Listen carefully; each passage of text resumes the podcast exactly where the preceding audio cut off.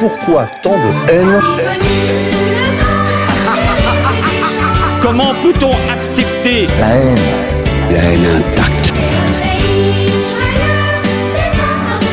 La vengeance et la haine. Ce n'est pas acceptable. Je vous demande de vous arrêter. Pourquoi tant de haine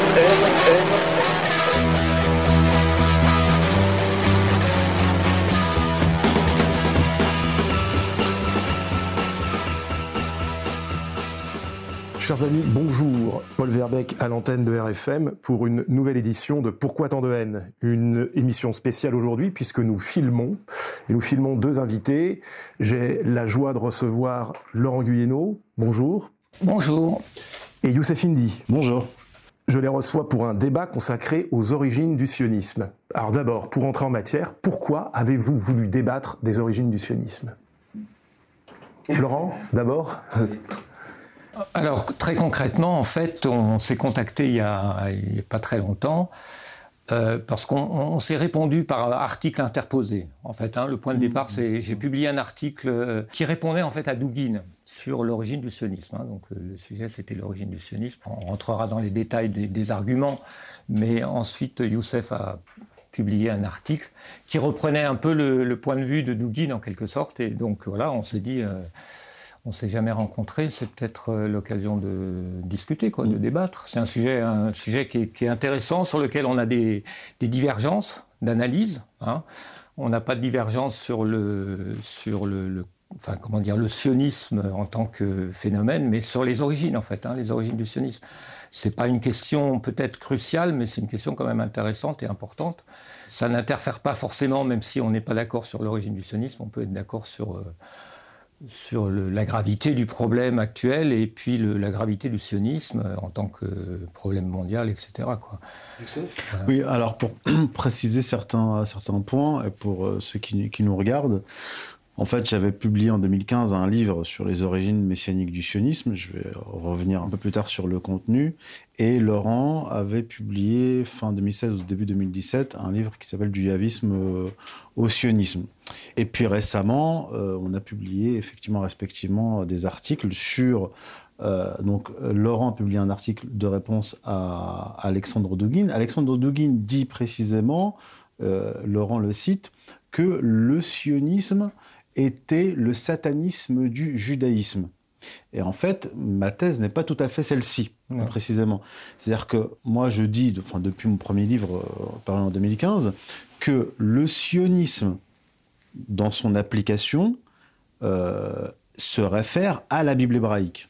Dès, dès mon premier tome, paru en 2015, je dis cela.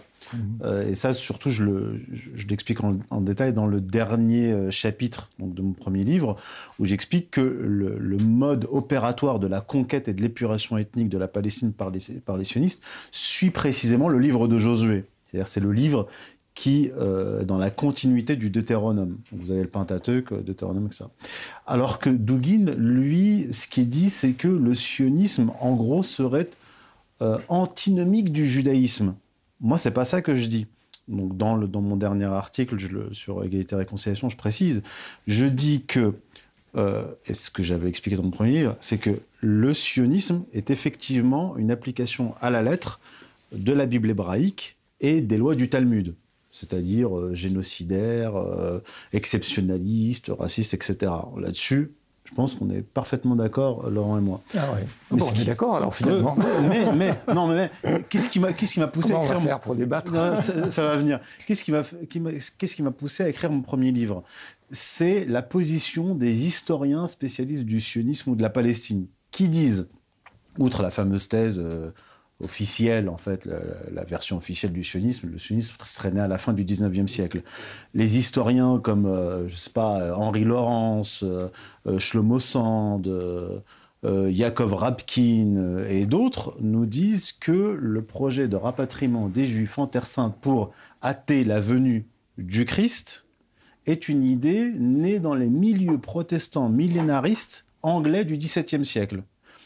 Et ce qui m'a poussé à écrire mon premier livre, c'est que j'étais en désaccord avec cette thèse. Je disais, premièrement, les milieux millénaristes chrétiens, pas seulement anglais, mais aussi allemands, hollandais, n'ont pas eu cette idée qui leur est tombée du ciel, puisque ce que j'appelle le messianisme actif, c'est-à-dire hâter la venue du Messie, là dans le cas des protestants, du Christ, qui est, pour les chrétiens et les musulmans, le véritable Messie, par des actions politiques, est, euh, est une conception juive, qui vient donc du messianisme juif. Et donc j'ai fait ce travail-là de recherche pour euh, trouver dans l'histoire du judaïsme comment l'interdit talmudique de retourner en Terre Sainte a été contourné. C'est pour ça que j'écris ce premier livre. C'est qu'on nous dit ah mais ça peut pas être les Juifs qui ont eu la volonté de retourner en Terre Sainte parce que le Talmud l'interdit. Effectivement, le Talmud, Rabbi Elbo, 3e siècle, dit qu'il est interdit d'essayer de, hâter la venue du, du Messie, l'étant messianique,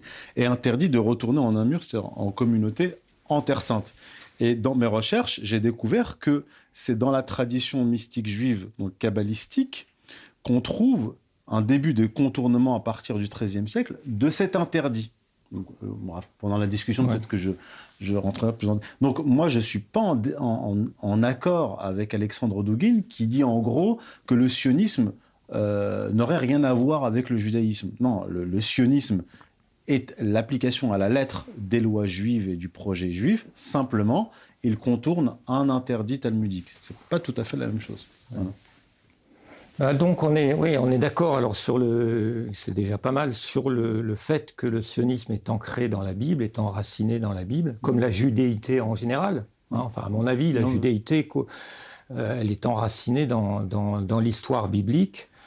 Euh, après, comment on arrive de la Bible au sionisme?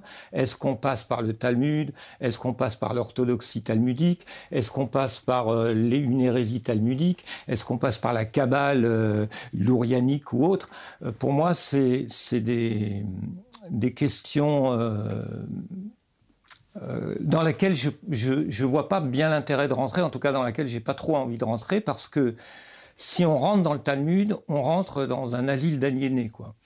C'est-à-dire, on rentre dans un monde qui est complètement délirant, complètement euh, absurde, irrationnel, malade. Si on s'insère, si on, si on s'incruste dans ce monde-là pour discuter, est-ce que, est-ce que l'orthodoxie talmudique dit ceci euh, L'orthodoxie talmudique dit donc euh, il faut pas euh, hâter la venue du Messie.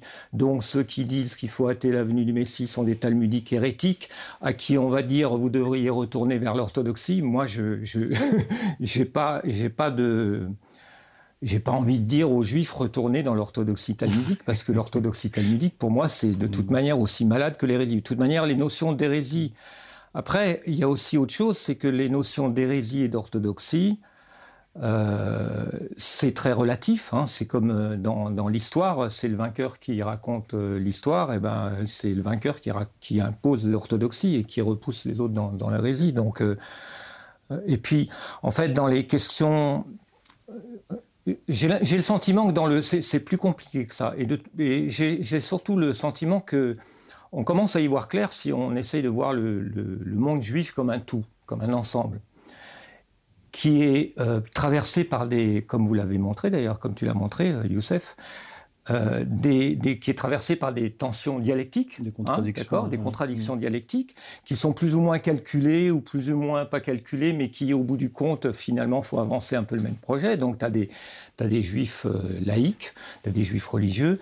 Dans les juifs religieux, tu as, les, as les, le judaïsme réformé qui n'est pas messianique, mmh. qui a renoncé au Messie, enfin qui dit que c'est Israël le Messie du monde, ce genre de truc, mais ils n'attendent pas le Messie, ils ont renoncé explicitement à attendre le Messie et à, et à retourner en Terre Sainte aussi. Donc tu veux, si tu veux, le, le judaïsme réformé déjà, euh, c'est quand même 3 millions apparemment de, de, de juifs, c'est la majorité, c'est la grande majorité des juifs. Mmh. C'est les juifs, alors les juifs réformés, ils peuvent être laïcs plus ou moins, c'est-à-dire ils vont à la synagogue de temps en temps, mais tu vois, c'est un peu comme le protestantisme. Euh, et après, tu as le judaïsme orthodoxe avec les, les, les talmudiques, parce que le, le judaïsme rabbinique euh, moderne réformé, qui date de la, de la Scala, mm. le Talmud, il, il, à la limite, il le tolère, il ne le condamne pas, mais il lui renie sa, sa, son autorité, tu vois, donc ils ne sont pas talmudiques, hein, pas du tout. Il n'aime pas trop parler du Talmud. Et donc le, judaïsme talmudique, donc là, là tu as les orthodoxes, tu as, effectivement cette doctrine, c'est clair, euh, ne hâtez pas la, venue du Messie, ça c'est clair. Donc ceux qui... Mais après, si tu veux, l'histoire avance et tous ces mouvements, euh, le mouvement juif, c'est un organisme, ça bouge. Donc les, ceux qui étaient talmudiques euh, orthodoxes, j'ai l'impression qu'aujourd'hui, on les appelle, en, Israël, il y en a beaucoup, hein, des, des, juifs talmudiques, c'est les Haredim. Mmh. Et les Haredim, il n'y a pas plus ils, se disent passionnistes, ils même ils refusent éventuellement d'avoir le drapeau israélien. Ils se considèrent comme vivant en terre, euh, en terre d'exil en fait, hein, enfin officiellement, mais en réalité, ils ont leurs politiciens, euh, donc c'est pas des rabbins directement, mais ils influent dans la politique.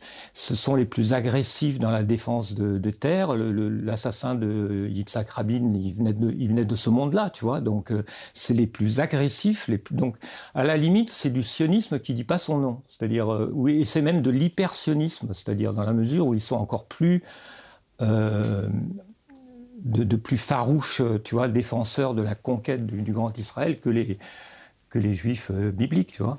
Donc c'est curieux, c'est plein de paradoxes et c'est plein d'irrationalité, ce, monde juif. Et donc, euh, et, puis, et puis en même temps, quand tu vas au fond des choses, tu t'aperçois qu'il y en a qui disent il y a deux messies. Tu vois, même le messianisme, c'est complexe. complexe quoi. Il y a le messie fils de Joseph et le messie fils voilà, de David. Il y, a voilà, il y a deux messies. Et donc, tu as des talmudiques qui, qui disent, mais en fait, euh, l'interdit ne s'impose plus parce que nous sommes dans les temps messianiques. Tu vois, Dieu, Dieu a, Dieu s'est révélé, Dieu s'est manifesté en 1948. Il a créé, il a, tu vois, donc parce que euh, le, un des débats, c'est est-ce que Dieu se manifeste comme ça par des miracles ou est-ce que Dieu se manifeste par l'intermédiaire des tu vois, en, tenant la main de Cyrus ou mm. tu vois, en, agissant à travers les hommes. Donc, il, y a, y, plusieurs points, j'aimerais qu'on rebondisse. Euh, alors oui, alors déjà le premier point, c'est quel est l'intérêt de montrer que euh, justement le, sionisme euh, vient du judaïsme et qui vient d'un courant du judaïsme, donc le messianisme qui, qui contourne un interdit, c'est premièrement répondre aux historiens qui mettent ça sur le dos des protestants. Oui, ça, oui, oui. ça, ça me semble extrêmement important. Euh, deuxièmement, moi je me, je me pose pas en moralisateur et je donne pas c'est-à-dire quand je travaille sur le sionisme, je ne donne pas mon avis personnel. C'est-à-dire que moi, en tant que musulman, bien sûr, j'ai un avis sur le judaïsme, sur la Bible hébraïque, sur le Talmud, etc.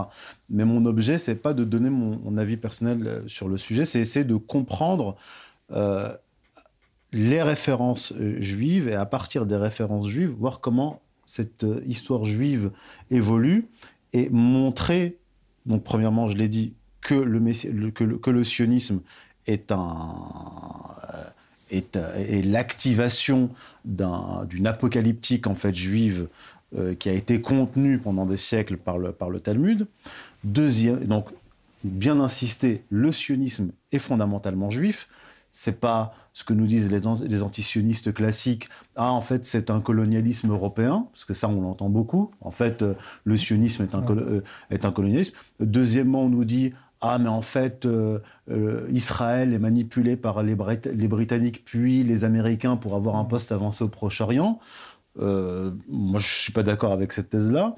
Et puis nous dire, voilà, que en fait, ah ben non, c'est pas c'est pas le judaïsme, puisque ce sont des juifs athées qui ont été à la tête de l'organisation sioniste mondiale, et que en fait, ce sont les protestants qui qui, qui veulent hâter la venue du Christ, parce que eux, les juifs, ont toujours respecté cet interdit ça aussi c'est faux. Donc mmh. il y, a plusieurs mmh. éléments mmh. Euh, à soulever. Aussi autre chose, c'est la question que je me posais euh, par rapport à cet interdit, c'est comment se fait-il que euh, cet interdit est arrivé déjà premièrement, troisième siècle, mais en fait c'est une réponse, c'est une réaction à la révolte, aux deux révoltes au premier siècle et au second siècle, des Juifs contre les Romains.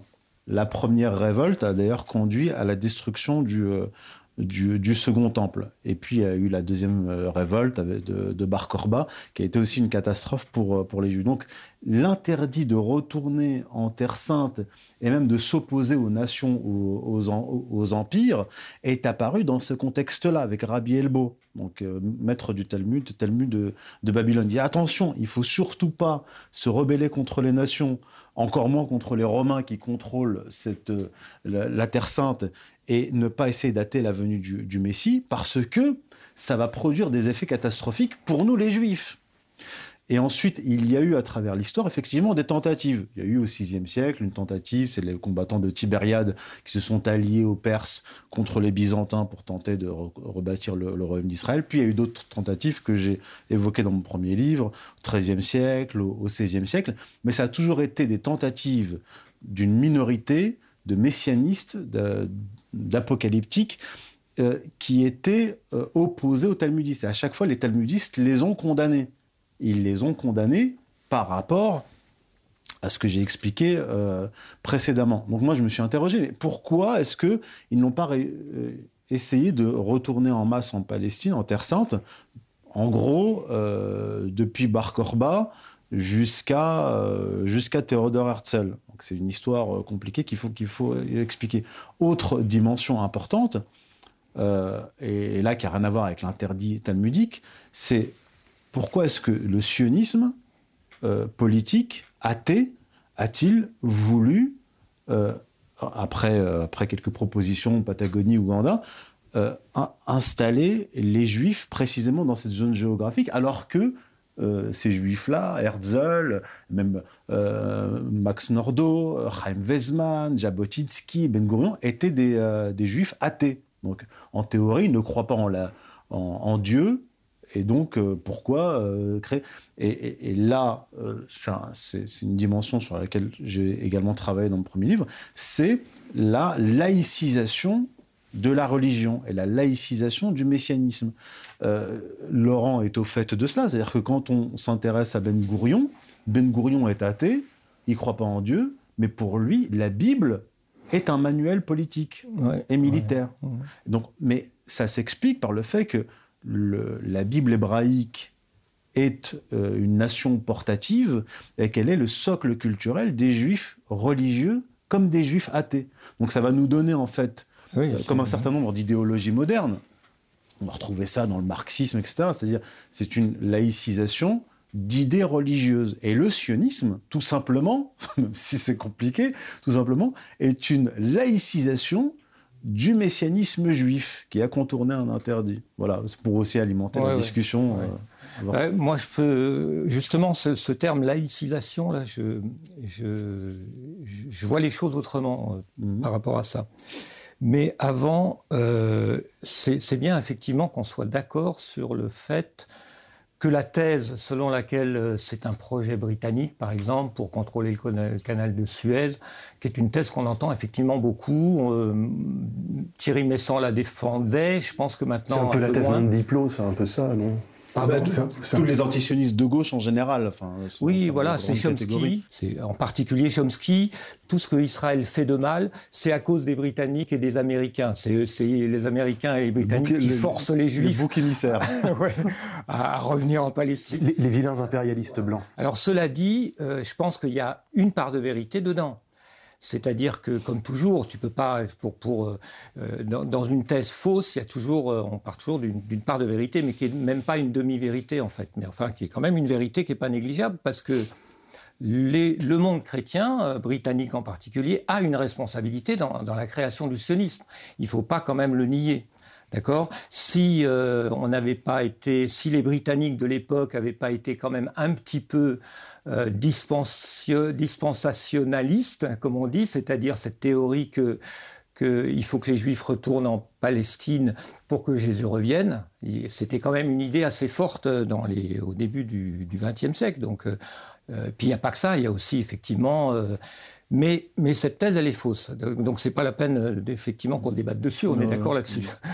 Après, voilà, sur la question, euh, justement, euh, finalement, tu, reviens à ce point que finalement, c'est quand même la Bible. Quel que soit le chemin qu'on prend de la Bible au sionisme, que ça passe par le Talmud ou pas par le Talmud, ça passe en fait par plein d'endroits.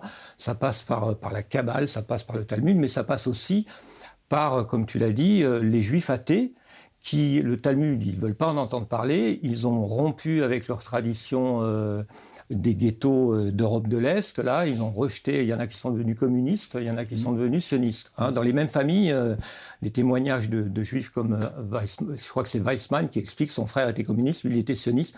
C'était, c'était, voilà. Et c'était là une rupture quand même par rapport au monde talmudique. Mais ils, se sont à la limite réenracinés dans la Bible Alors Herzl est un cas à part, parce que lui, c'est vrai, quand on lit son, son, bouquin, qui est à peine un bouquin, qui est juste un, petit manifeste, euh, il ne parle pas de la Bible. Mais en fait, Herzl a rapidement été dépassé. On peut dire que le mouvement sioniste, à partir du, au moins de, 1900, il est, il est quand même biblique. C'est-à-dire, il n'est plus question d'aller en Ouganda, il n'est plus mmh. question d'aller nulle part. C'est la Palestine ou rien. Mmh. Et, euh, et c'est des juifs, effectivement, euh, athées. Mais moi, en réfléchissant à cette notion de laïc religieux, euh, et puis j'ai un peu le, c'est un peu le, bagage. J'ai ouais, écrit des, bouquins d'un peu d'anthropologie religieuse, quoi. Voilà. C'est une notion qui, qui n'a qui pas la même signification dans le monde juif que chez nous. Quand on dit religieux, nous, dans le monde chrétien, toi tu viens du monde musulman, c'est un petit peu différent, mais voilà, c'est vrai, c'est encore différent. Mais dans le monde chrétien, quand on pense religion, on pense religion de salut. C'est-à-dire un moyen d'aller au ciel, quoi, un moyen de sauver son âme. Mmh, mmh. D'accord? Or, ça n'existe pas, ça, le, salut individuel dans la Bible hébraïque, ça n'existe pas. C'est le salut du peuple.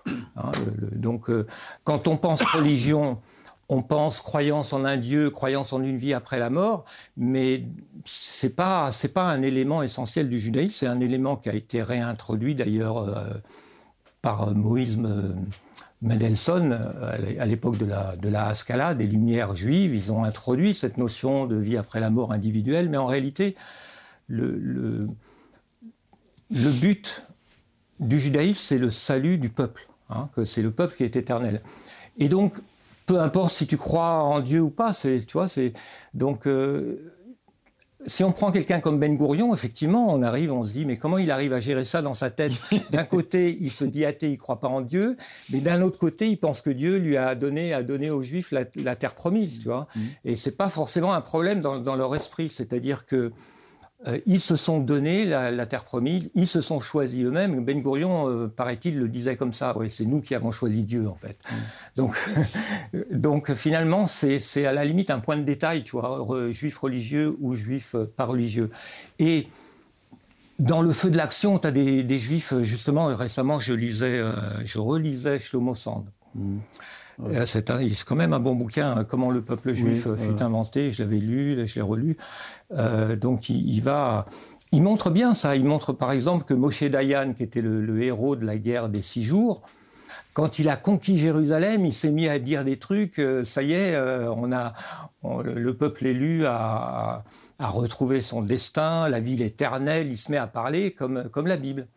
Ben Gurion se met à parler comme comme un prophète biblique ils sont, euh, ils sont possédés par la Bible et peu importe, c'est pas, c'est pas le, si c'est un livre religieux ou pas un livre religieux. Pour eux, c'est un livre d'histoire, c'est le roman national. Mmh, hein, c'est le, euh, si tu veux, Israël qui a été créé en 1948. Pour eux, c'est la continuité. Bon, nous, on se dit, mais c'est même pas, ils viennent même pas de là, quoi. Ils viennent de, c'est des casards. Enfin, on peut dire des tas de trucs, mais peu importe. Pour eux, c'est dans leur tête, c'est ça. Ils sont, ils sont le peuple élu, même s'ils ne croient pas qu'il il existe un Dieu qui les a choisis. C'est curieux. C'est pour ça que cette notion de juif religieux, tu vois, ça fait partie de ces dialectiques là qui sont mouvantes. Les gens peuvent passer d'un pôle à l'autre. Euh, L'important, c'est. Je, peux rebondir sur ce point-là. ça, ça m'intéresse d'avoir oui, ton point de vue là-dessus. Oui. Alors mon point de vue, il est, il est très clair. C'est que la religion juive est originellement une religion matérialiste. Euh, quand on lit la Torah, je ne vais pas parler des prophètes, parce que déjà quand on arrive chez les prophètes, ça... mais quand on, lit la Torah, ce qui frappe, c'est que déjà euh, l'Éden est sur Terre. Il est quelque part en Mésopotamie. Euh, alors que dans le christianisme et l'islam, le paradis est dans l'au-delà, dans un monde supramatériel. Et qu'effectivement, comme tu l'as dit, l'objectif du christianisme et de l'islam, c'est le salut de l'âme. D'accord? Alors que dans, le, dans, dans, la Torah, quand on lit la Torah, on parle, bon, euh, Yahvé euh, est anthropomorphe, euh, il descend pour voir ce qui se passe, il remonte, après avoir créé l'homme, il se repent d'avoir créé l'homme, donc il fait le déluge, mais après il se dit, ah, finalement, après le sacrifice de, l'oiseau, voilà, je sens l'odeur parfumée du sang, ah bah finalement, c'est pas si mal, bon bah je vais leur dire de se multiplier, etc. On a affaire à un dieu anthropomorphe, parce que moi je distingue, bon là on va pas rentrer dans, ce débat-là, mais euh, je, distingue le Dieu euh, de Moïse, Abraham, le, Dieu El, et du Dieu Yahvé, qui sont en fait deux divinités différentes. Simplement, Yahvé a été amalgamé à El et, euh, il est devenu universel. Mais bon, c'est un, une divinité tribale anthropomorphe. Euh, quand on finit la Torah, le Pentateuque, on termine sur euh, le Deutéronome qui nous parle de domination impériale, en fait, qui reprend en fait le, l'histoire de l'Empire assyrien. Donc en fait, le Grand Israël, c'est en fait l'Empire assyrien qui a changé de nom.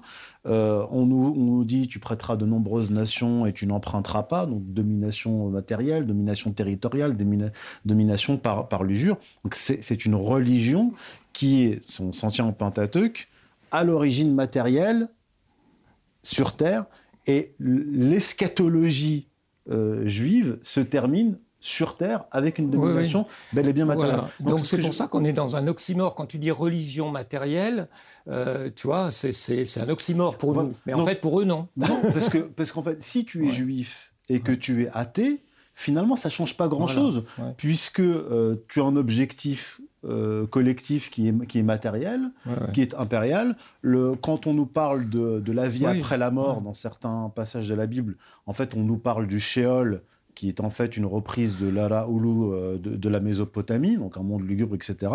Dans la Torah, alors que si vous prenez par exemple les évangiles, Jésus parle régulièrement du royaume des cieux. Quand vous lisez le Coran, ce qui frappe, c'est qu'on vous parle, le Coran vous parle constamment de jugement dernier, du destin des âmes, de l'enfer et du paradis, alors que quand on se penche sur le judaïsme, ce qui ressort, c'est l'impérialisme, la domination, etc., etc. Donc, si vous n'êtes plus croyant, à la limite, c'est pas grave, puisque euh, d'autant plus qu'avec la réforme lourianique, euh, le peuple juif n'est plus euh, dans l'attente d'une rédemption que Dieu lui apporte en lui envoyant le Messie, c'est qu'il est, il devient le Messie lui-même, un Messie collectif, qui se passe du Messie donc et qui se passe de Dieu, et qui s'apporte à lui-même la rédemption.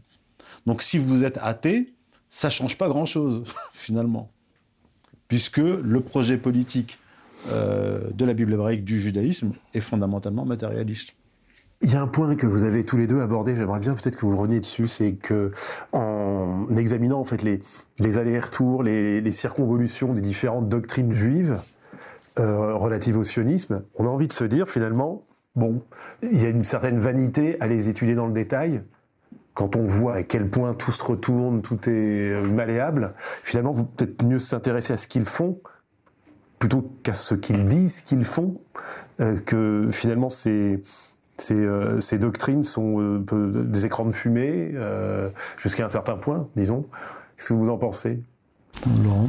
Bah, ouais, mais non, justement parce que euh, quand même, il faut déconstruire leur discours ça fait partie du. C'est même le, le cœur de, la bataille. Euh, or, donc il faut déjà comprendre comment ils raisonnent, tu vois, et puis il faut leur. Or, le problème pour moi, enfin, c'est une réflexion que j'ai mis longtemps à, faire aboutir, et puis surtout à, comprendre que c'est quand même important d'aller au fond des choses, euh, parce que. Euh, si on, si on, une fois qu'on a compris que le sionisme est biblique, fondamentalement biblique, c'est-à-dire, et, et, ça c'est pas dur de le comprendre, le, beaucoup de gens ne veulent pas le comprendre, donc ils se bouchent les oreilles quand les sionistes eux-mêmes n'arrêtent pas de dire que nous sommes bibliques, nous avons repris la terre biblique, nous avons ressuscité la langue biblique, ils ont quand même ressuscité l'hébreu, quoi, tu vois, des juifs euh, athées. Mmh. Euh, ils veulent Jérusalem, la capitale biblique. Tel Aviv, ça leur suffit pas. Il faut, il faut Jérusalem, parce que Jérusalem, c'est la Bible, tu vois, c'est la ville de David. Euh, ils ont ressuscité les lois bibliques, puisque en Israël, 80% euh, des Juifs, ou même 90% peut-être, sont, circoncis. Les Juifs qui venaient de Russie, ils étaient plus circoncis. Quand ils sont revenus en Israël, ils, se sont fait circoncire, tu vois. Donc la circoncision, qui est la loi biblique de, base, ils l'ont reprise.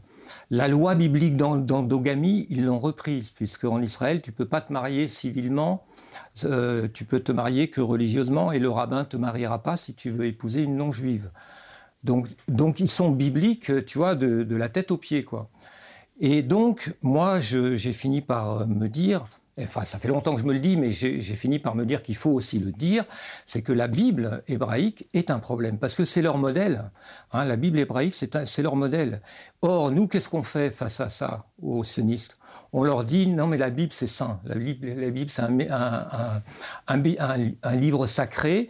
Et oui, on dit aux Juifs, oui, Dieu vous a choisi. Bon, il vous a maintenant, il vous a éliminé, il vous a maudit. Mais c'est vrai, vous étiez le peuple choisi, vous étiez le peuple élu. Et oui, vous aviez raison de faire de massacrer les Amalékites, parce que les Amalékites étaient des barbares, des pillards. Tu vois, le monde chrétien a dit ça aux Juifs, et c'est pour ça que euh, tout à l'heure j'ai dit que la thèse quand même que enfin la chrétienté est responsable quand même du sionisme, c'est qu'on leur a tendu ce miroir en leur, montrant la Bible comme un livre saint, et eux ils se regardent dans ce miroir. Tu vois, les sionistes, ils se voient comme euh, l'Israël sainte. Netanyahou dit euh, les Gazaouis, c'est Amalek. Tu vois, pour eux, c'est la même chose. Et nous, qu'est-ce qu'on leur dit? On leur dit, ouais, bah, Amalek, Amalek c'était vrai, c'était bien de les massacrer, mais les Gazaouis, c'est pas bien. Tu vois, il y a, une espèce de, euh, de, de court-circuit cognitif dans le monde chrétien, dans le christianisme, euh, que je pense qu'il est, qu'il est indispensable que que cette, euh, ce problème fasse son chemin.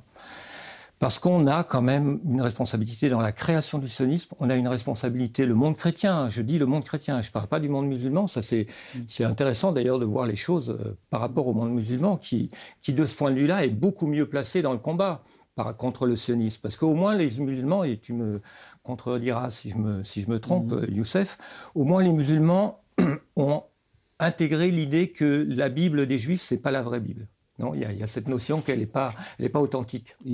Qu'elle a été falsifiée. Elle a été falsifiée. c'est déjà une porte, tu vois, pour pouvoir, euh, pour pouvoir confronter les Juifs sur, cette, sur ce problème de la Torah.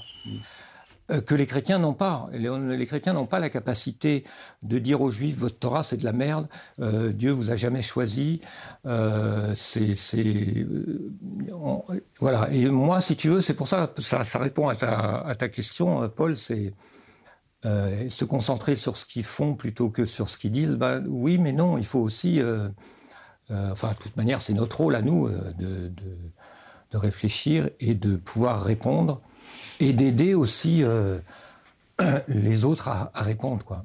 Et moi, mon problème, c'est qu'effectivement, les, les, chrétiens ne peuvent pas répondre correctement à cette. Euh, je, vais, répondre. Malheureusement, on n'a pas de catholique avec nous pour, euh, pour la prochaine fois. Mais je, je, vais prendre la défense des, des catholiques sur ce point-là parce que il faut quand même rappeler que bon, il faut distinguer. Laurent euh, le distingue. Enfin, pas là tout de suite, mais en général, il fait la distinction entre protestantisme et, catholicisme. Et même dans le protestantisme, euh, il, y a des, euh, y a des variantes. C'est-à-dire que tous les protestants ne sont pas sionistes et les catholiques. Non, non, mais je dis pas qu'ils sont sionistes. Je dis que. Qu'il y a une responsabilité. je dis que la Bible, il, il, sanctifie la Bible. Donc il sanctifie l'Israël biblique. et en sanctifiant l'Israël biblique, il protège l'Israël moderne. C'est ça que je dis. je vais venir. En fait, là, euh, je, reste sur la première étape de ton propos. Mais tu as raison, il faut nuancer. Voilà. Mais euh, j'allais citer le, pape Pie X. Le pape Pie X, quand euh, Théodore Herzl va le voir, il lui demande en fait une, approbation et le pape Pie X lui répond de façon très très nette en lui disant donc de mémoire, il lui dit cette terre n'a pas toujours été sainte, elle a été sanctifiée par notre Seigneur Jésus-Christ. Vous n'avez pas reconnu notre Seigneur, nous ne pouvons pas vous reconnaître. Je cite, hein, c'est pas moi qui parle. Hein. et, donc, il y a, y a, eu jusqu'à une période récente, même très récente, une opposition du, euh, du catholicisme au sionisme, et même plus loin euh, chez les nationalistes, notamment français, de tradition catholique, même s'ils sont pas toujours croyants. Je, pense par exemple à Jacques Bainville, qui dès 1920 voit le problème du sionisme et il dit ils vont nous entraîner dans une guerre de religion et il accuse les, Britanniques de se laisser euh, entraîner là-dedans. Et effectivement, les Anglais, les Britanniques euh, calvinistes et euh, millénaristes, eux, ont été, comme je l'ai dit, influencés par le messianisme juif, donc ils vont accompagner le projet, euh, le projet sioniste. Donc, à partir du XVIIe siècle, ça pénètre dans, les milieux anglais.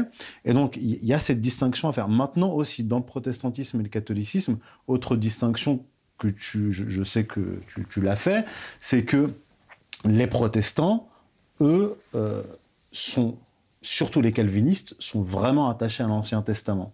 Alors que les catholiques ont une relation quand même qui est ambiguë vis-à-vis de l'Ancien Testament. C'est-à-dire qu'ils disent, oui, c'est le préambule au, Nouveau Testament, ça annonce le Christ, mais tout de même dans l'histoire de, l'Église catholique, comme c'est très hiérarchisé, c'est romain, mmh. on dit aux ouailles, euh, l'Ancien Testament, on s'en occupe, c'est nous qui, c'est nous qui allons l'interpréter pour vous, et il y a des passages pas qui sont mis de côté, mais qui sont pas, je dirais, mis en avant. Disons, c'est comme c'est vrai, c'est comme ça qu'ils gèrent le problème. Mais toi, ce que tu, parce que j'ai le souvenir de ton livre euh, du yavisme au sionisme que j'ai pas relu depuis, mais dans, dans, de mémoire, tu dis le problème, c'est que les catholiques n'ayant pas coupé les liens de façon nette avec l'Ancien Testament, ils ont laissé la porte entr'ouverte que le protestantisme va ouvrir complètement et qu'il va ramener l'Ancien Testament euh, dans le dans, dans, dans, dans oui, oui, je ne sais pas si je l'ai dit comme ça, mais en gros. Non, mais en gros, en gros ouais. Mais non, mais c'est vrai. D'ailleurs, ça m'a fait penser ma grand-mère. Je me souviens toujours que ma grand-mère me disait que de, de son temps, elle est morte hein, depuis longtemps, mais euh, elle me disait, de son temps, on n'avait pas le droit de lire l'Ancien Testament. Ah, Donc c'est vrai que le, catholicisme, c'était un peu paradoxal. C'est un livre saint, mais il faut pas le mettre entre toutes les mains parce qu'il euh, y a des trucs euh, quand même qui peuvent choquer. Quoi. Oui, oui, Donc les catholiques ne connaissaient pas l'Ancien Testament, c'est vrai. Et tant qu'ils ne connaissaient pas l'Ancien Testament, c'était bien parce que effectivement, du coup comment dire, c'était la religion de Jésus. Le christianisme, c'était la religion de Jésus. Euh, tout, tout, tout, ce qui les, Juifs euh, euh, avaient rejeté Jésus, c'était la seule chose qui, qui était importante. Et effectivement,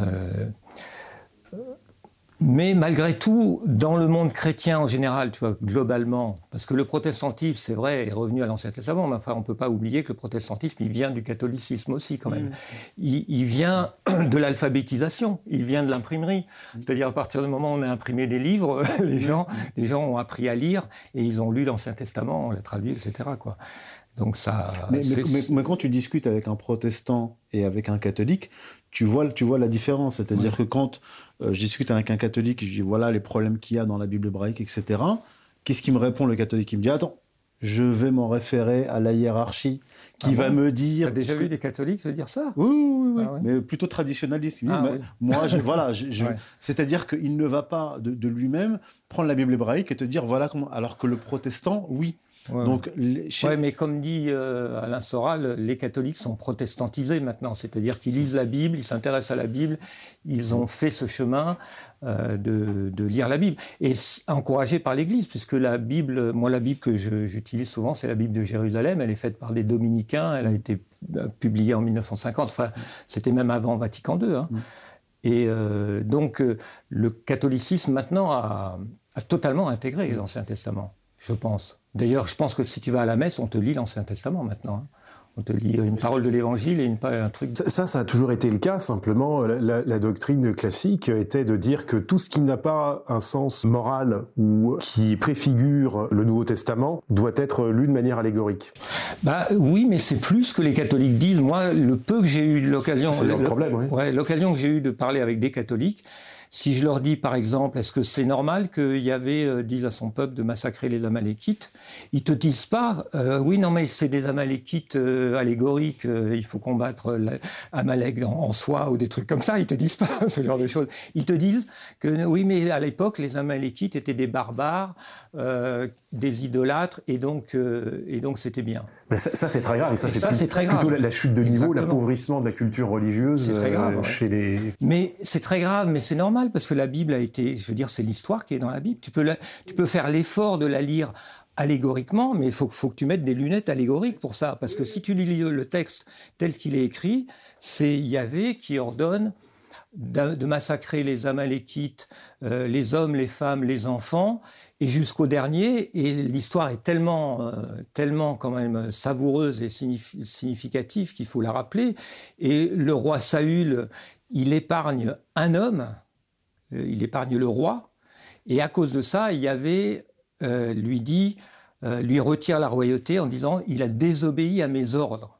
C'est ça, il a désobéi à mes ordres. C'est-à-dire que Yahvé est un, est un général d'armée, ou un amiral, ou un commandant d'armée qui dit massacrez-les tous. Et, qu'est-ce que font les Israéliens en ce moment à Gaza? C'est biblique. Donc c'est quand même ce lien, si tu veux, entre la Bible et ce qui se passe maintenant. C'est pour ça que je me dis, il faut quand même euh, mettre le doigt dessus, quoi, parce que chacun doit réfléchir à ça. C'est pas à moi de dire aux chrétiens comment ils doivent gérer ce problème, mais que ce problème est quand même, euh, quand même euh, c'est fou, quoi. Je veux dire, on ne peut pas quand même complètement nier le fait que le sionisme n'aurait jamais existé si le monde romain était resté païen, quoi, par exemple.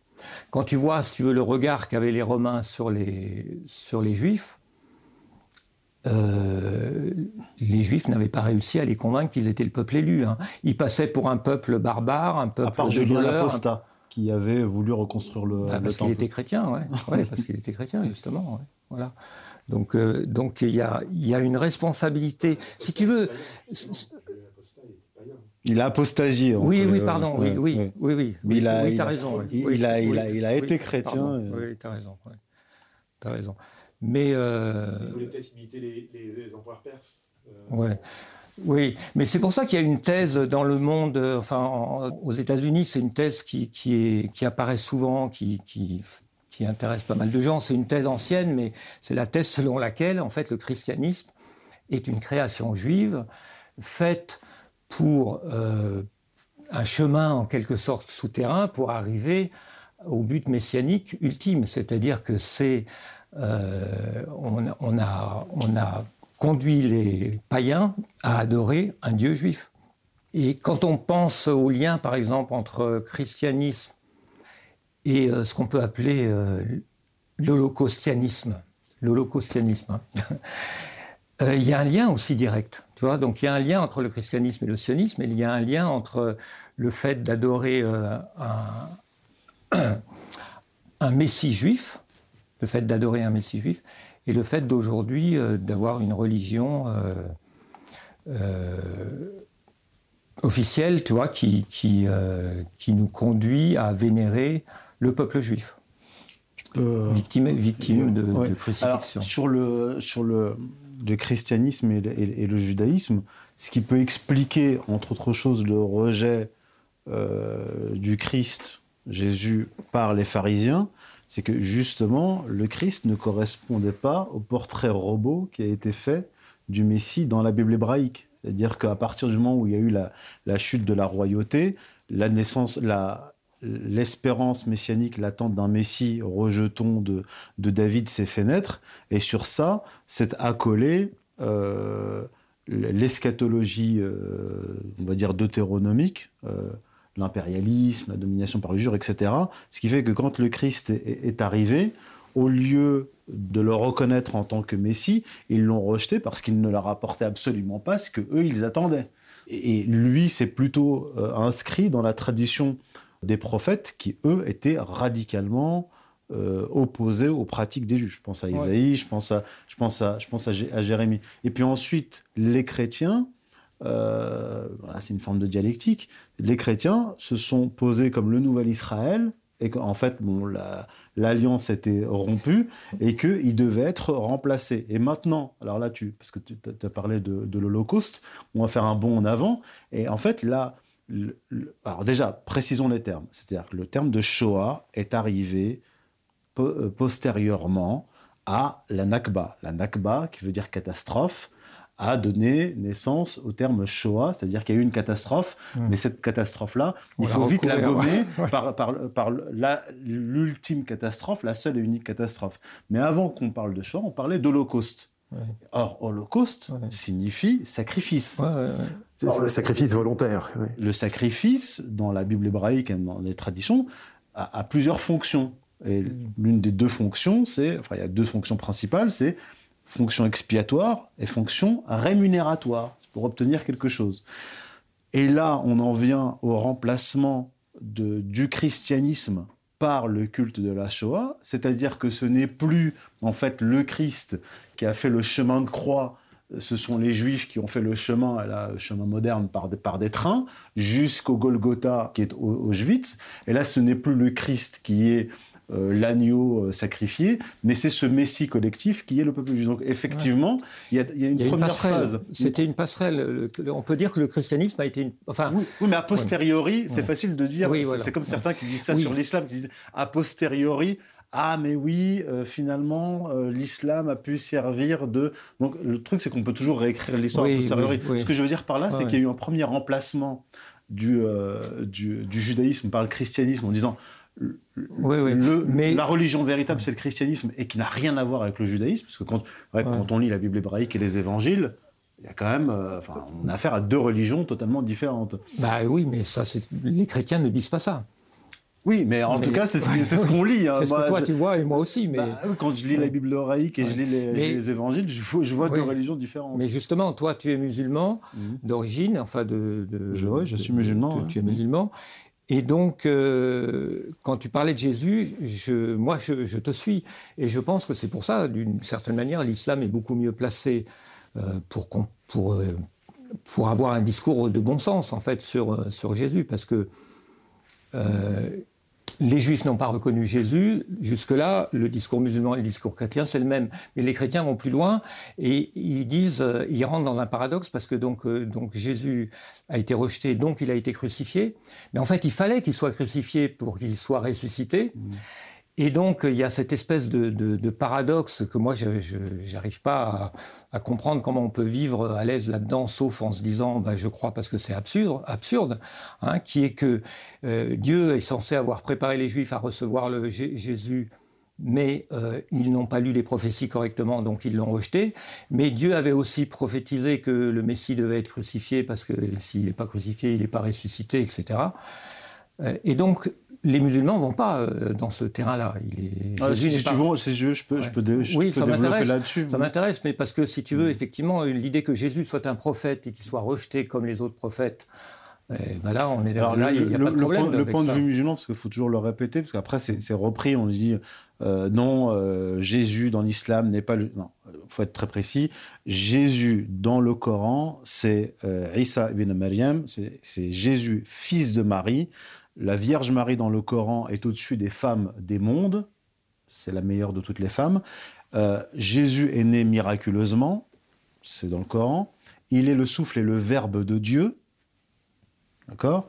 Et il est le Messie. Donc il est reconnu en tant que Messie. Ah, la différence. ça, C'est beaucoup déjà. Bah oui, ça fait beaucoup de, de, de, Ouais. points communs. Ouais. Vers Le, le Négus d'Abyssinie, quand il reçoit des réfugiés musulmans qui étaient persécutés à la Mecque, quand les musulmans lui présentent la religion musulmane, et le- enfin, surtout le Christ en islam et, et- et la Vierge Marie, il dessine une ligne au sol. Il dit la différence entre vous et nous n'est pas plus épaisse que cette, que cette Eh ligne. ben oui, oui. C'est vu comme ça, oui. Sauf que, alors sur la crucifixion, le, le Coran dit qu'il n'a pas été Ouais. euh, crucifié, qu'il n'a pas été euh, Ouais. euh, tué. Euh, en arabe, c'est mais il leur est apparu que c'était une, une illusion. Mais le point commun, Et c'est donc, il n'est pas ressuscité non plus, alors. euh, il n'est pas, pas ressuscité en islam puisqu'il n'est pas, puisqu'il est Ouais, pas mort. voilà. Mais au final, Ouais. dans le christianisme, dans les évangiles, il a été crucifié, ressuscité et il part au ciel vivant. Voilà. D'accord Et dans, en islam, il part aussi, il n'a pas été crucifié, il n'a pas été tué, mais il part au ciel vivant. Vivant sans être passé par la mort. Et voilà. Et le, Ouais. le- le Coran dit, euh, et nous les avons maudits, donc les, euh, les juifs pharisiens, donc tous ceux qui les suivent, nous les avons maudits pour l'énorme calomnie qu'ils prononcent contre Marie et pour avoir dit Ah nous ouais. avons tué et crucifié. Jésus, ouais, bah, il y a- il y a pas le chemin est effectivement. euh, euh, vous n'êtes pas loin du. Bah, c'est-à-dire que pas loin du En- christianisme. Entre, le- euh, les musulmans sont beaucoup plus proches du, du christianisme que les juifs ne sont proches Oui, du christianisme. oui, Donc, oui, quand on parle de judéo-christianisme, Mais c'est pour ça que moi, su- sur le plan pratique, euh, tu vois, j'ai un peu deux niveaux de réflexion. D'une part, j'essaye de comprendre bon, d'où vient le sionisme et quelle est, quelle est la responsabilité du christianisme et est-ce que c'est un problème que, cette vénération de, de l'Israël an- ancienne, est-ce que c'est un problème? Mais d'un autre côté, au niveau pratique et stratégique, j'ai de plus en plus le sentiment que si le, si le catholicisme doit survivre, si, si vraiment la France ne peut pas se passer du catholicisme, je- j'ai des doutes là-dessus, mais bon, si on admet que la France a besoin du catholicisme, le catholicisme doit aller vers l'orthodoxie et euh, parce que l'orthodoxie est plus proche de l'islam, parce qu'il y a déjà un dialogue beaucoup plus serré, étroit, entre l'orthodoxie et l'islam. Ouais. Et c'est un des atouts de l'orthodoxie, à mon avis, c'est que les orthodoxes comprennent le monde musulman. Il y a, il y a eu, tu vois, alors que dans le monde catholique, euh, il faut- donc il faut qu'on se rapproche de l'orthodoxie, mais aussi qu'on se rapproche de l'islam, parce que c'est vrai que a- La première étape, c'est déjà de, de connaître la réalité de ces religions. Oui. Or, tout ce qu'on entend sur le judaïsme, sur le christianisme et l'islam est faussé. ouais. Euh, Et quand on, quand on nous parle de, de la relation de, de l'islam aux juifs et aux chrétiens, c'est faussé. C'est pour ça que moi, je reviens au texte. C'est-à-dire, Ouais. euh, qu'est-ce que dit euh, le Ouais. Coran du Christ du, et, du, et, et du christianisme? Il y a un autre passage qui dit Vous vous apercevrez que ceux qui témoignent le plus d'hostilité aux croyants sont les juifs et les païens. Et vous, vous remarquerez que ceux qui sont le plus proches des musulmans sont ceux qui se disent, euh, qui se disent chrétiens. Donc, il y a un certain nombre de divergences, mais un certain nombre de. Mais pour revenir au, euh, au, au sionisme, si on s'adresse aux, aux- aux catholiques, même aussi aux musulmans, mais aux, aux catholiques, bah, il faut revenir à ce rapport de l'Église, à l'époque du pape Pie X, au, au- au sionisme. Et même Oui. un catholique aujourd'hui, de toute façon, ne peut pas, ne peut pas être sioniste. Un, parce que l'Église s'y était opposée, mais pas seulement. Deux, euh, l'Église, la tradition catholique, ne reconnaît plus le peuple juif comme un peuple, euh, comme le peuple élu. Donc, il n'a aucune légitimité à retourner en Terre Sainte. Et d'ailleurs, pourquoi j'utilise les, sources juives, c'est- dire aux sionistes, qu'ils soient croyants, athées ou tout ce qu'ils veulent, et aussi aux non-juifs, leur dire la création de l'État d'Israël ne se justifie pas historiquement. Elle ne se justifie pas génétiquement, parce que les, euh, Ashkénazes, la majorité des Juifs, ne sont pas les descendants des, des Hébreux, et ça ne se justifie même pas du point de vue de la loi juive parce parce qu'ils sont censés attendre la, venue du euh, du Messie. Et même si on rentre dans l'histoire précise de la création du foyer national juif, puis, puis des plans de partage, etc., de la conquête et de la proclamation de l'État d'Israël, tout cela est en contravention avec le droit international. Donc, euh, du point de vue catholique, euh, Israël est illégitime. Du point de vue juif, Israël est illégitime, si on s'en tient au Talmud. Du point de vue musulman, Israël est illégitime. Du point de vue génétique, Israël est illégitime. Du point de vue du droit international, Israël est illégitime. Ouais. La seule légitimité, c'est de dire euh, nous sommes le peuple élu, nous sommes le Messie, nous apportons no- nous-mêmes la, ré- la rédemption, euh, nous retournons nous-mêmes en Terre Sainte, nous reconstruisons nous-mêmes le temple, nous faisons de, de Jérusalem. Mais ça veut dire qu'en fait, vous êtes en communication directe avec Dieu et, euh, Bah et vous êtes au-dessus du droit international Bah, et au-dessus au-dessus de vos propres lois. Parce qu'une des spécificités du, du judaïsme, une des spécificités, moi ce qui me frappe quand on étudie le judaïsme de l'Antiquité à, à- à nos jours, c'est que c'est une succession d'hérésies ou de réécritures qui devient une orthodoxie. Oui, mais Très ça, tôt. c'est le propre de toutes les religions. hein. Euh, Mais, mais le problème, le problème, c'est que eux, ils ont des Ouais. prophéties jusqu'au XVIIIe siècle. C'est-à-dire que, Ouais, ouais. c'est-à-dire que on écoute les rabbins, ils nous disent ah oui, tel rabbin euh, du XVIIIe ou du XIXe siècle a, a prophétisé ceci, cela. C'est-à-dire que c'est une, c'est une religion qui est en constante, euh, con- constante évolution. Et c'est pour ça que quand vous débattez avec un juif sioniste, son rapport à la vérité pose problème quand on débat, parce que euh, la vérité est mouvante. C'est-à-dire a le concept de vérité aussi, ce qui m'a frappé dans le judaïsme, c'est que le concept de vérité existe dans le christianisme et l'islam, mais j'ai l'impression que le concept de vérité n'existe pas dans le judaïsme.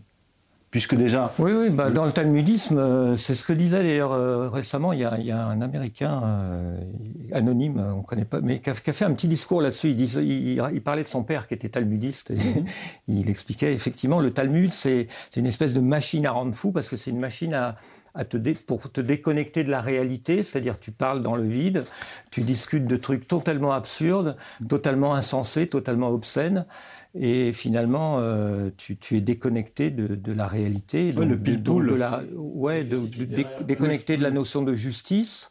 C'est-à-dire de, tu vois, euh, déconnecter des, des notions de, de, de morale, quelle que soit.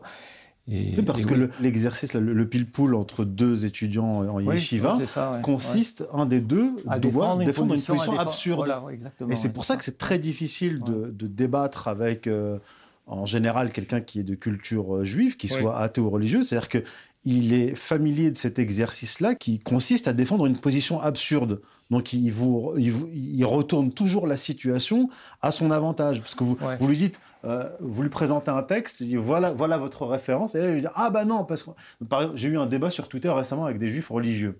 C'était très intéressant parce que je leur dis mais euh, euh, le Talmud de Babylone, Rabbi Elbo, Shirachirim Ketubot 111a, vous dit, voilà, vous n'avez pas, vous pas le, droit de revenir en terre Il me dit, ah mais euh, c'est un, c'est une, une agada.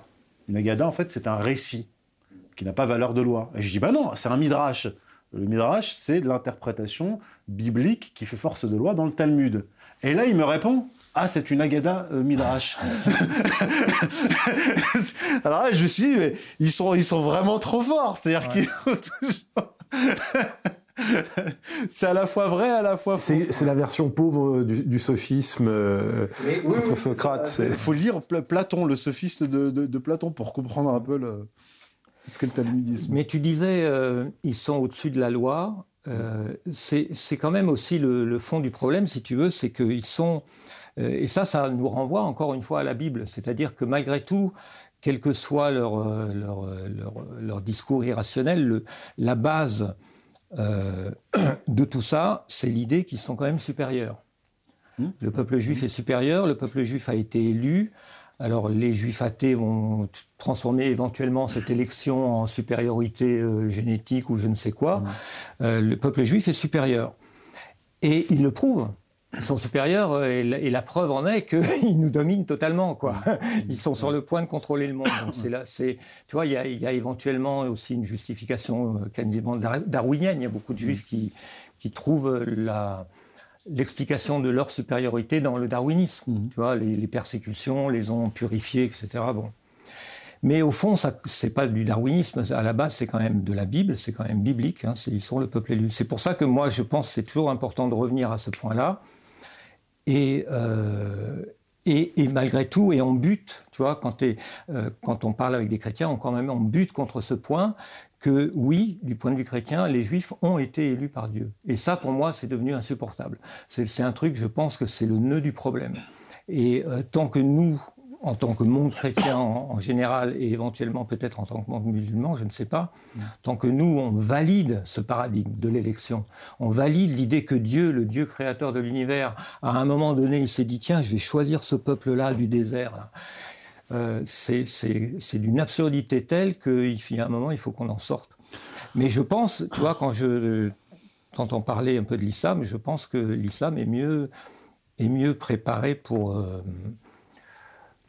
pour approfondir ce problème, tu vois. Alors, pour le, il, y a, alors il, y a, deux points euh, importants que tu viens de soulever. Le premier, c'est sur l'élection. Euh, en, général, en fait, en, réalité, il ne faut pas parler d'élection, mais de choix. C'est-à-dire qu'ils ont été euh, choisis pour une mission particulière. Or, cette élection, ce statut de peuple choisi, ils l'ont perdu. Et d'ailleurs, ah c'est même pas sans aller chez les chrétiens et les musulmans. Même dans la Bible hébraïque et chez les prophètes, on retrouve cette chute. On, on leur dit voilà les conditions pour demeurer en Terre Sainte et pour euh, être aimé de Dieu. Euh, si vous ne remplissez plus ces conditions, vous allez chuter. Et d'ailleurs, destruction du royaume d'Israël par les Assyriens, punition. Destruction du royaume de Juda par les Babyloniens, punition. Destruction du second temple par les Romains, punition. Et même les Juifs eux-mêmes, dans la tradition juive reconnaissent que c'était des punitions et qu'ils n'ont plus le statut de peuple choisi. Pourquoi? Parce que si ils n'ont plus ce statut, ça, signifie, ça explique pourquoi ils ont erré et qu'ils ont perdu leur royaume. Et d'ailleurs, ils parlent tout le temps de rédemption. Oui. Ils parlent de rédemption. Mais s'il y a rédemption, ça veut dire qu'il y a eu euh, qu'il y a eu chute. Donc en fait, officiellement, même du point de vue du judaïsme, il faut leur dire, même dans vos sources, on voit que vous, vous êtes tombé, vous avez chuté et que vous attendez la rédemption. Or, vous, vous, voulez être des auto-rédempteurs. Vous voulez vous apporter vous-même la, la, rédemption. Et les juifs antisionistes, c'est intéressant, parce que même dans les sources juives, il y a vraiment des, choses intéressantes. Ils disent, ils disent quoi, les talmudistes en général, les antisionistes? Ils disent, bon, on a été punis par Dieu qui a utilisé les Assyriens, les Babyloniens, les Romains. Et on doit rester soumis aux nations, sinon on va être, on va être de, nouveau puni. Et quand il y a eu l'essor du sionisme et le, mouvement sioniste, certains rabbins, que je cite d'ailleurs dans, mon article, disent pendant euh, les événements de la Seconde Guerre mondiale, disent c'est une punition à cause du sionisme. Et aujourd'hui encore, les, juifs antisionistes disent la création de l'État d'Israël va nous apporter une punition plus grande encore que les autres. Bon, je ferme la parenthèse. Mais j'aimerais aussi rebondir sur le. Attends, je peux, je peux vas-y, vas-y, parce que sinon après j'oublie. Euh, c'est intéressant. Tu dis, d'accord, euh, les Juifs eux-mêmes éventuellement sont prêts à admettre qu'ils ont ils ont perdu euh, la bénédiction de Dieu parce qu'ils ont ils n'ont pas obéi à l'alliance, ils n'ont pas obéi, ils pas obéi à la loi de Dieu. Mais c'est quoi la loi de Dieu? La loi de Dieu, c'est pas faites le bien, c'est la loi de Dieu, c'est rester séparé. Euh, ne n'interférez pas avec les avec les goy. Euh, c'est le, ne vous assimilez ne vous assimilez pas. Hein, essentiellement, c'est ça. Hein, c'est la, séparation. La loi, c'est la circoncision, la séparation. Donc c'est pas, ça revient. je parlais tout à l'heure du, du, roi Saül, tu vois. C'est pourquoi il a perdu l'élection? Parce qu'il n'a pas obéi aux ordres de, Dieu de massacrer les Amalékites. Tu vois, donc euh, quand on dit, quand les chrétiens disent vous avez perdu l'élection, vous avez perdu l'élection, pourquoi? Parce que vous n'avez pas été fidèle à la... Bon, parce que vous n'avez pas reçu le Messie, mais en fait, vous n'avez pas reçu le Messie parce que déjà, vous n'aviez pas euh, euh, suivi la loi. Mais ce que les chrétiens ne comprennent pas, c'est que la loi que les Juifs sont censés suivre, c'est la loi de la sociopathie, c'est-à-dire la loi de, de, se séparer de l'humanité, de, rester, euh, de considérer le reste de l'humanité comme euh, de haïr le reste de l'humanité comme Dieu, Dieu haït tous les ennemis d'Israël. Tu vois ce que je veux dire Ce que je veux dire par là, c'est que même cette notion de vous êtes élu mais vous avez perdu l'élection, même cette notion-là, elle est, elle est problématique parce que la raison pour laquelle le peuple juif a perdu l'élection, c'est que euh, ils ont euh, ils ont fait, Dieu punit l'assimilation. C'est-à-dire que ce que nous on aimerait voir les Juifs faire, c'est-à-dire s'assimiler, respecter les, pays dans lesquels ils sont, la culture des, gens, euh, de leurs voisins, etc. eh bien, c'est ce que Dieu ne veut pas qu'ils fassent dans, dans l'Ancien Testament. Tu vois ce que je veux dire? Donc il y a, là, même là, si tu veux, même si on essaye de trouver une logique à ça, moi je dis non, il y, a quand même une logique euh, qui, qui, Il y a aussi, il y a aussi euh, moi je pense aussi, surtout à la, période postérieure. C'est-à-dire qu'après avoir reçu les punitions euh, divines, parce que eux, ils ont leur interprétation de la punition divine, et les chrétiens et les musulmans ont aussi une interprétation de la punition divine. C'est-à-dire que du point de vue de, de l'islam, par exemple, quand il dit le Coran dans euh, la sourate euh, Isra, le voyage nocturne, il dit nous avons, nous vous avions annoncé dans les Écritures que par deux fois vous afficherez une extrême arrogance en terre, sur, la terre, donc en, terre sainte, et vous vous hausserez à trop haute, c'est-à-dire vous, serez arrogant et, et vous serez corrupteur. Et c'est pour ça qu'on a, euh, qu'on vous a envoyé des armées qui, vont qui, ont détruit euh, les deux temples, etc. Alors que du point de vue des, euh, Juifs, il y a ce, dont tu as parlé, mais il y a aussi d'autres lois, à savoir simplement violer le Shabbat ou alors adorer d'autres divinités, puisqu'ils ont été longtemps polythéistes. D'ailleurs, et aussi la période postérieure, parce que qu'est-ce que dit le Talmud après la destruction par les Romains, etc ceux qui les ont précédés, c'est vous devez rester soumis aux nations. C'est-à-dire que vous devez certes vivre en communauté, euh, dans, des, dans des ghettos, mais vous devez en aucun cas essayer de vous rebeller contre les nations. C'est-à-dire que, étant donné que vous avez chuté, Dieu vous a soumis aux nations. Or, euh, la, rébellion contre les nations, et pas seulement le sionisme, hein, la rébellion contre les nations euh, en général, conduit à une punition. Là, là, encore. Donc il y a plusieurs, euh, il y a plusieurs dimensions. Et j'aimerais répondre, rebondir à ce que tu avais dit sur euh, sur l'islam, mais je sais plus, je sais plus ce que tu as dit. Oui, par, par rapport aux lois et la position de l'islam. Euh, qu'est-ce que la loi juive du point de vue du, christianisme? C'est ça qui est frappant. C'est enfin une question importante et qui n'est pas forcément évidente. quand le Christ vient, il s'adresse aux, aux, pharisiens. Il leur dit, par exemple, euh, Hypocrite, Ésaïe a bien prophétisé sur vous quand il a dit Ce peuple prétend s'approcher de moi, mais il ne s'approche de moi que de bouche, et il émet des commandements qui sont des commandements humains. En fait, ce, dont tu parles, ce dont je parle aussi, ce qui est problématique dans la Bible hébraïque, c'est la falsification de la Bible hébraïque. Et cette falsification, Jésus l'évoque, il se réfère à Ésaïe qui l'évoque, et même dans le livre de Jérémie, c'est écrit en toutes lettres, Jérémie 8.8, où il est dit Ne dites pas nous sommes sages et nous avons avec nous la Torah de Dieu, le calame, le calame la plume, le calame mensonger des scribes l'a rendu men- mensongère. Ah, mais ça, c'est dans le Coran, alors. Non, non, Non ça, là, c'est Jérémie. Ah, d'accord. Jé- Jé- Jérémie. En fait, ce qui est, ce qui est intéressant, c'est que Attends, répète ça, le calame Le- alors, Ouais. ne dites pas. Donc Jérémie 8.8. Ne dites pas, nous sommes. euh, nous- ne dites pas, nous avons la Torah de Dieu. Et nous, euh, nous sommes pas, ne dites pas, nous sommes sages et nous avons la Torah de Dieu. Mhm. Le calame mensonger des scribes l'a rendu mensonger. Donc effectivement, le Coran dit que la. Bible a, Ouais. été, a été falsifiée, Mhm. mais quand on cherche bien, Bah, Jérémie le dit, ouais, le dit, ouais, ouais. et, et- c'est vrai que c'est- quand même, ça débloque la discussion quand on admet qu'effectivement, la Bible, euh, il y a la main de l'homme, il n'y a pas que la main de Dieu dedans. Euh, Tu, viens de, moment- tu, veux, tu viens de citer un, un- hadith du prophète. D'accord.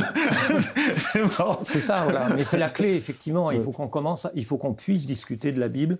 Ouais. Et euh, moi, ça m'intéresse l'approche euh, critique de la Bible, tu vois, l'exégèse critique, Oui, les, oui, oui. les sources multiples, etc. Mhm. Je trouve que c'est quand même euh, très intéressant et, et- et éclairant, quoi. Alors, dans le tome 2 d'Occident et Islam, j'avais fait ce travail-là en prenant les travaux justement des biblistes, D'accord. Euh, ceux qui Oui. défendent l'hypothèse documentaire et Ouais. les autres. on- Oui, on d'ailleurs, dire- qui rejoint ce que tu dis. euh, Il y avait elle, tu vois, les, Oui. les deux sources. Voilà. C'est vrai qu'il y a moyen de. Voilà. de- de- Et, et- et alors, ceux qui sont. Évidemment, moi, je ne vais pas imposer la, la vision musulmane de la Bible hébraïque. Non, mais elle, est, quand elle, est plus, elle, est, elle est déjà plus euh, euh, compatible avec euh, la critique biblique. Oui, hein, ah, parfaitement. D'ailleurs, voilà. je, je, fais une étude. Ça, c'est intéressant. Dans, le tome 2, je, compare ce que dit le Coran de l'écriture de la la réécriture de la Bible hébraïque, et ce que disent les biblistes, les, maximalistes, les minimalistes, euh, l'hypothèse documentaire, et ça, correspond. Cela dit, les catholiques, normalement, depuis Pi 12, 1900 40, je crois, hein, Pi hein, 12, il me semble que c'était Pi hein, 12, euh, qui a officiellement euh, autorisé la critique biblique.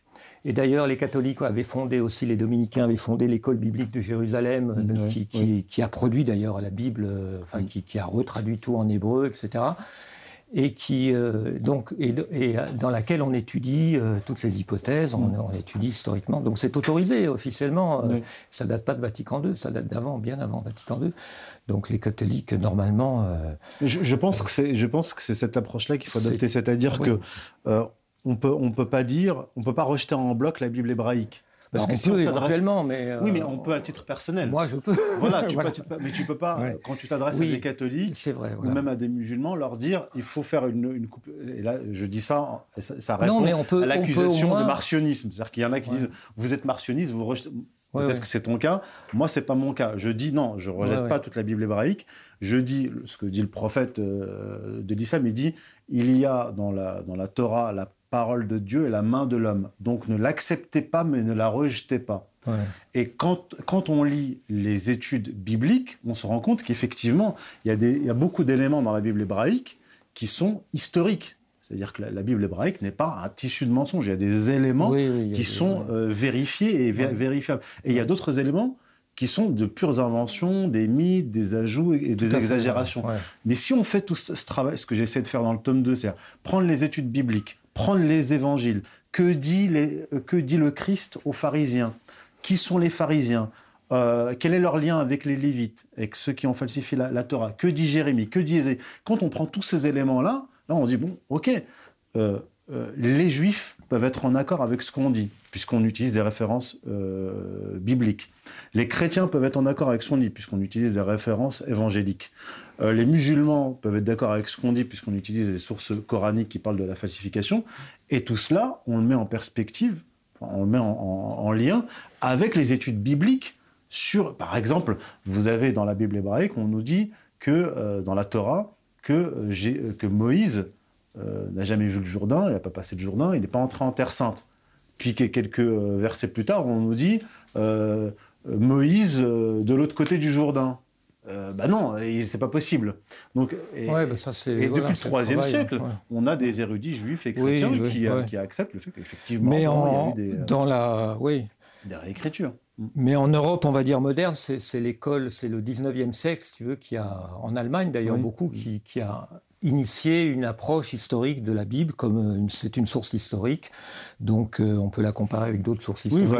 époque. etc. hein. On va essayer de voir euh, les différentes couches éditoriales, et- etc. Et, et c'est vrai que et normalement les catholiques ne devraient pas. Alors les catholiques tradis n'aiment pas ça parce que c'est euh, et, souvent ils me renvoient aussi euh, Guénon. Tu vois, Guénon n'aime pas ça. Il est hein, c'est de l'historicisme donc. euh, mais moi j'aime ça. Je pense que c'est très utile hein, la critique historique de la Bible pour essayer de déjà déjà de comprendre le, le peuple juif, hein, de qu'est-ce que c'est que ce, euh, toute cette histoire, euh, à quelle date ça remonte, etc. Quand est-ce que quand est-ce que leur dieu anthropomorphe, euh, leur dieu jaloux, euh, sociopathe a commencé à se à être présenté comme le créateur de l'univers, etc.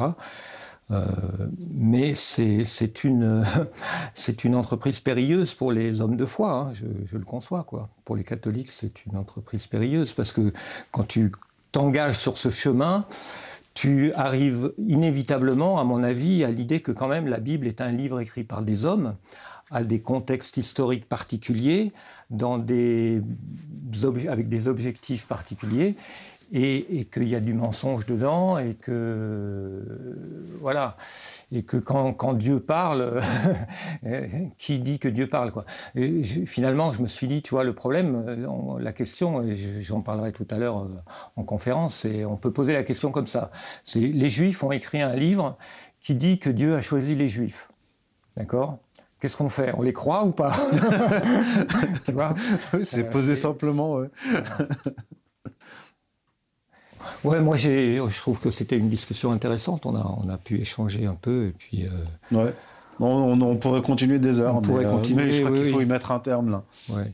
En tout cas, ça fait plaisir d'entendre euh, et de voir deux non-juifs nous parler du judaïsme, à la différence de ce que l'on voit habituellement. Chers auditeurs, chers spectateurs, si euh, vous voulez entendre de nouveaux débats euh, de ce type, eh bien n'oubliez pas de participer au financement associatif. À la prochaine fois.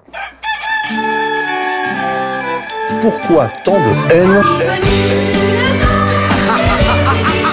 Comment peut-on accepter La haine intacte. La vengeance et la haine. Ce n'est pas acceptable. Je vous demande de vous arrêter. Pourquoi tant de haine